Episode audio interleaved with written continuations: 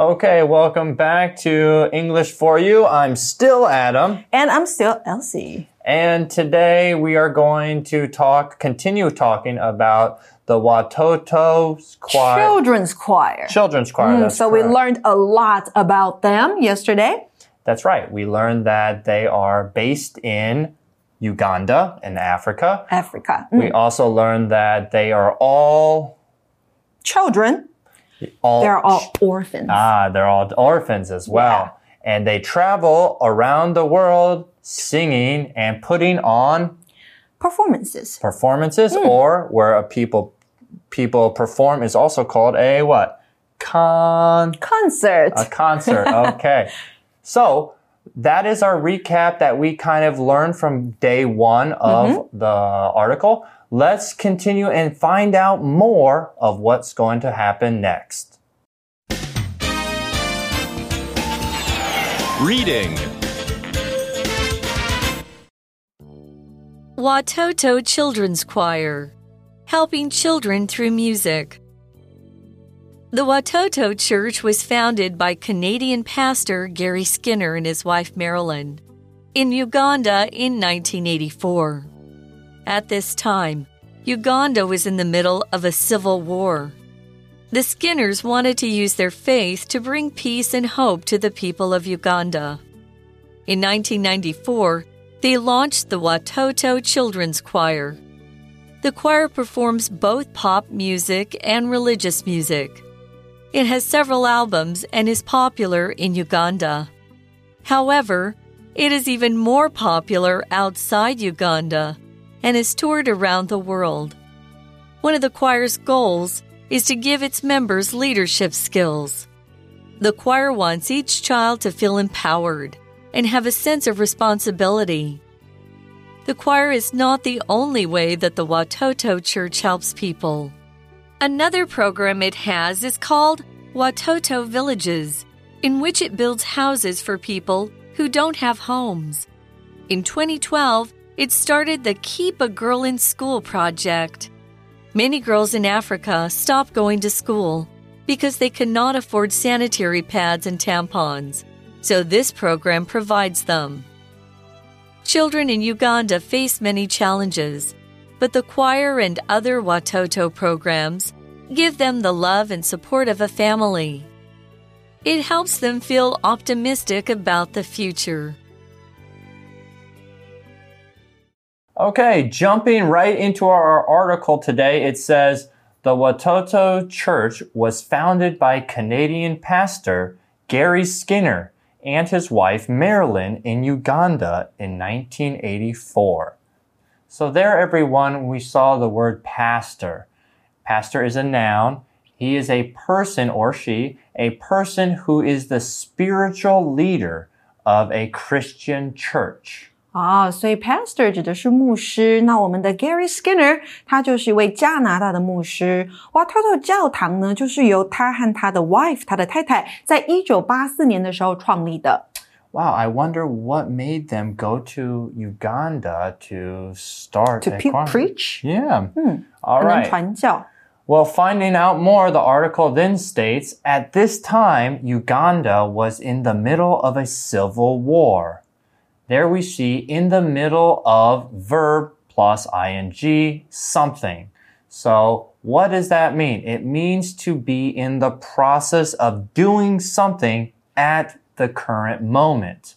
So, I'm busy doing something, for an example. And we can also say I'm in the middle of doing something，那就是 right. 正忙于做某事。像是呢，They were in the middle of dinner when the earthquake happened。地震发生的时候呢，他们正在吃晚餐。那课文说到呢，当时啊，乌干达正忙于 civil war，也就是内战。 That's right. Oh, okay. So finding out more, the article then states the Skinners wanted to use their faith to bring peace and hope to the people of Uganda. So there we see the word faith, which is a noun. It is a strong religious belief. So we could say, for an example, despite the challenges in her life, she maintained her faith in her religion. So maybe she had a hard time, but she still had faith that things maybe will be good because of her religion. faith 这个名词呢，在这边指的是对神的信仰，也就是你的 religious faith 宗教信仰。那另外呢，faith 也可以当信心来解释哦，像是如果说，哎，I have faith in you，我对你是有信心的，代表我相信你。那如果失去信心，那 you lose faith。 再来呢，课文里头的 The Skinners，那就是 Skinner 夫妻两人。像我们呢，就是 The Moss，The Nelsons。嗯，中文有一个，英文也有一个，就是用姓氏好来代表这个夫妻，The Skinners，也就是 Skinner 夫妻。 Okay, yeah. 那他们呢，想要借由他们的信仰来带给乌干达人民 hope，希望还有 peace 和平。 Yeah, they wanted to bring peace and hope to the area of Uganda that Yeah. was experienced in the So I think war. that was why they went to the country Yeah, exactly. to help during the war. What nice people so far. Okay, next our article says in 1994, they launched the Watoto Children's Choir. There we see the word launch, which is a verb. It is to start or set in motion, to initiate an action or process. So, for an example sentence, you could say, The company launched a new marketing campaign to increase sales. Or Apple just launched a new iPhone and everyone is going crazy because they want the new iPhone. Hmm. 所以呢，launch 这个动词是发起或是展开。那像刚刚讲到的 launch a campaign，、发起一项活动是很常见的搭配字。那还有像是呢 launch an attack，、那就是发动攻击。那还有像刚刚讲到 Apple，他们就是 launch a new product，发行一个新产品，也可以用到这个动词。那一九九四年的时候呢，Skinner 夫妻发起了 Watoto 儿童合唱团。Okay. Well, let's see what happens more, okay? Mm-hmm. All right. So next it says the choir performs both pop music and religious music. So there we see the word religious, which is an adjective relating to a belief in God or gods and abilities or activities that are connected to this belief. So the for an example sentence we could say something like the religious festival was a time for families to come together and pray. religious 这个形容词就是宗教的。那他们呢会表演，瓦特特合唱团会表演与宗教相关的音乐。与宗教相关的音乐呢，就是 religious music。嗯那宗教信仰本身呢，这个名词我们可以用 religion，R E L I G I O N。So for example, we can say he can't eat pork; it's against his religion. 他没有办法吃猪肉，就是有违他的宗教信仰的。 Yeah, many practicing Muslims don't eat pork. 嗯，像是穆斯林就是不吃猪肉。那回到文章来呢，我们说到合唱团表演的音乐，还有 pop music，还有流行音乐哦。 Yeah, pop music. Do you like pop music? I do， Do you like religious music? 还好。 Okay, hi, how so so? What about you？ Do you think you are? I like pop music. Are you a religious person? Would you say? I'm not. I I don't have any religions. Do you? Uh, I grew up Oh yes. very. You know, my mom is very religious or Right. pretty religious, but um, yeah. So So when you say a person is very religious，、那就代表他是很虔诚的一个人。 That's right, yeah. All right. Well, continuing with our article, it says it has several albums and is popular in Uganda. 哇，他们还有 albums，也就是有出唱片哦。 Yeah, albums. Wow, so like the CDs or What is that big CD? well, it's an album. I think of oh, okay. record, right? Uh, and this was back in 1994 when they first came there. So, finding out more about this, let's continue. It says next, however, it is even more popular outside Uganda and has toured around the world. 哇，那在这个句子里面呢，我们看到 even more popular 这个是副词修饰比较级的用法，怎么用呢？我们来看一下吧。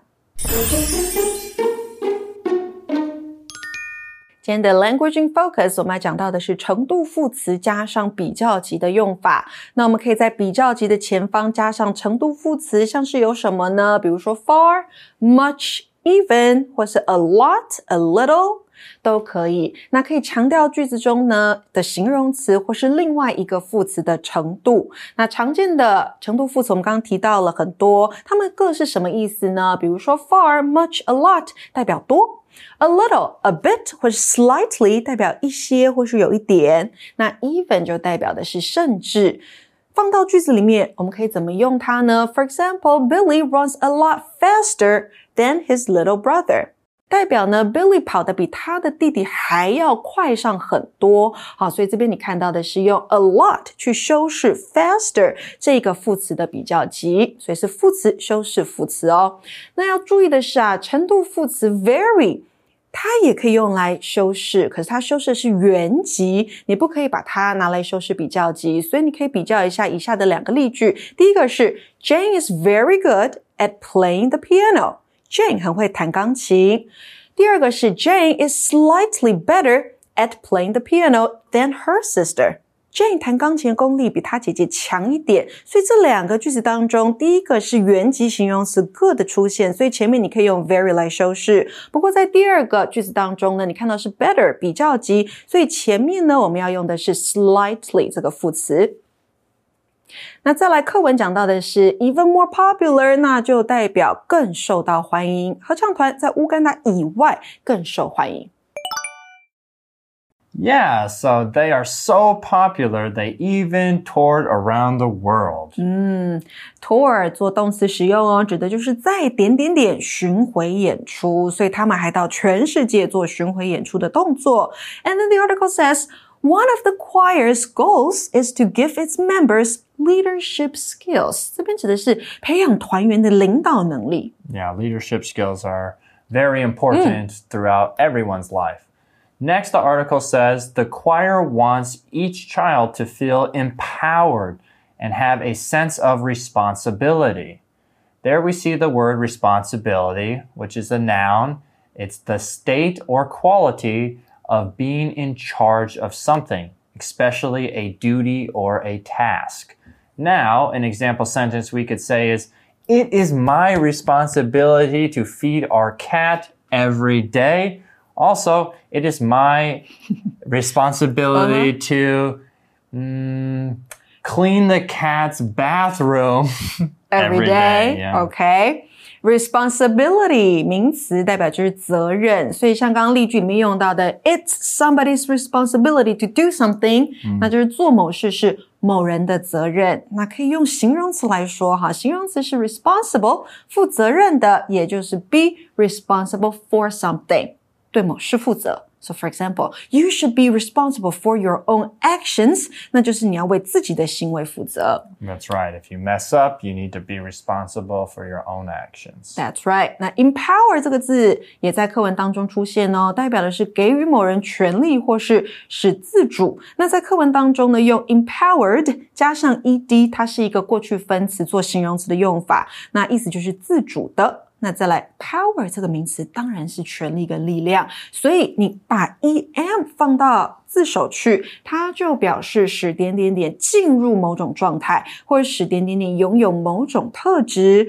那这样子呢，会与 b m 还有 p 开头的名词或形容词连用，变成一个动词哦。所以 power p 开头加上 e m 变成 empower。那接下来课文说到，the article says the choir is not the only way that the Watoto church helps people. Right. Next, they actually have the article says another program it has is called Watoto Villages, in which it builds houses for people who don't have homes. 啊，所以在 Watoto Villages 的计划当中呢，他们是会盖房子给无家可归的人居住。 那接下来课文说到，in 2012 it started the Keep a Girl in School project. What is that project about? Well, let's find out more. It says many girls in Africa stop going to school because they cannot afford sanitary pads and tampons. So this program provides them. Okay, so there we saw the two words sanitary pads and tampons. And we also saw the verb afford. So afford. they cannot afford sanitary pads and tampons. What does that mean? All right, well, we're going to look into it further next. Okay, so in that sentence, we saw afford. Afford is a verb. It's to be able to pay for something with much difficulty or without much difficulty. So you could say, I can't afford to buy that new video game. Ugh, it's too expensive. Or if you have a lot of money, you could say, oh, it's no problem. I can afford to buy it. So afford and can't afford.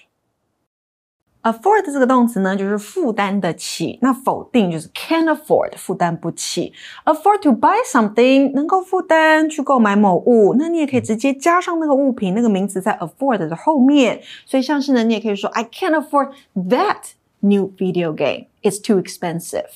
那再来，如果是可以负担的，我们可以用到形容词 affordable。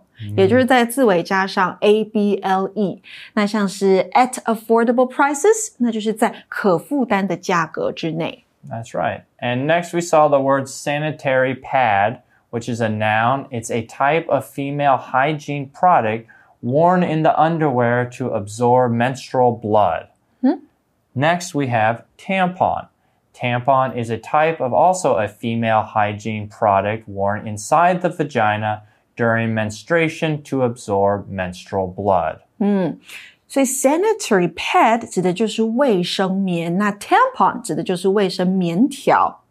Okay, and continuing with the article, it says next Children in Uganda face many challenges, but the choir and other Watoto programs give them the love and support of a family. 没错，在乌干达的孩子呢，他们面临到许多的挑战，但是呢，合唱团还有其他的 programs、其他的计划都给他们爱和支持，love and support。That's right. So even if they they are orphans, they do have a sense of home and support and a sense of a family.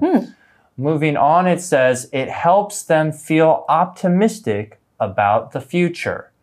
There we see the word optimistic. Optimistic is an adjective. It's having a positive and hopeful outlook or view about the future.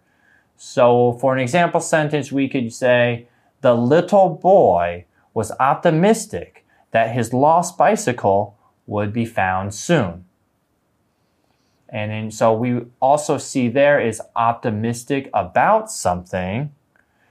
And then if you are optimistic about something, it is a phrase that means to have a positive or hopeful outlook about a certain situation or event. So you're thinking that it's going to be all okay in the mm-hmm. end.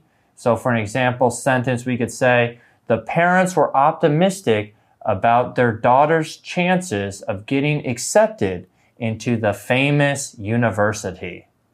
Optimistic 这个形容词就是乐观的。那我们要说对某事感到乐观，可以是 be optimistic that 加上一个子句，或者是 be optimistic about something 也是可以的。那相反的话呢，我们就要用到悲观的这个形容词是哪个字呢？pessimistic。 Yeah. So do you think you're an optimistic or a pessimistic person? Hmm, I think I'm an optimistic person. I think that if you work hard enough and if you believe that in yourself and also if you have a good, you know, group of friends and family around you or people that care, I think it's important to be optimistic because if you aren't optimistic, then you kind of go down into a depression or you feel constantly sad maybe about the world or your circumstances. So for me, I'm an optimistic person. What would you say yourself is? I think I am an optimistic person too. Yeah. So, um, thanks to the church's help, Yeah. the children in the choir are optimistic about their future. That's right. It's great. So the choir has made some very big um, improvements, I guess you could say, and has made, or not improvements, but maybe made a big impact. And the Skinners have done a great job making an impact on this um, on this community in Uganda. So, yeah, positive impact. positive impact. So 没错. Okay, so we've learned a lot about them, and now now we have to go to our for you check question. For You chat. Okay, so for our For You Chat question, it is Have you ever given money to a group that helps people? What group was it? And how do they help people? Oh, I think I have. Now I'm not doing it, but I used to donate a little bit of money to a charity group. Okay. Yeah, they helped, I think, people with Down syndrome. Oh, very nice. That's hmm. very good. Uh, I know more and more people these days for Facebook and for their birthdays, they will go online and say, instead of giving me a present or a gift, please donate to my favorite charity or group. Um, and so I have done that for the Parkinson's group. And it helps people that are suffering from Parkinson's and um, that ailment. And I think it gives back to the community. I think Yeah. everyone should be doing it, right? Yeah, that's a good way to help. All right. So ask your classmates, um, or even if your teacher wants to volunteer and ask them, you know, have they ever given to money to a group that helps people? What group was it and how do they help people? Okay, so we have to sign off now. All right. Well, I'm Adam. Thank you for watching for you. And I'm Elsie. Thank you for watching for you too. See you next time. See you next time. Bye bye. Vocabulary Review Faith. After the terrible war, Tommy didn't think it was possible for God to exist, so he lost his faith. Launch. The school launched a program to give free lunches to students without any money. Religious. This is a religious building, so you can come here to pray if you like. Responsibility. Being a country's president is probably the biggest responsibility a person could have. Afford. Harry's family cannot afford a vacation in another country, so they stay at home. Optimistic. Although we're going to India during the rainy season, I'm optimistic. I know we'll have fun no matter what. 智慧小补帖。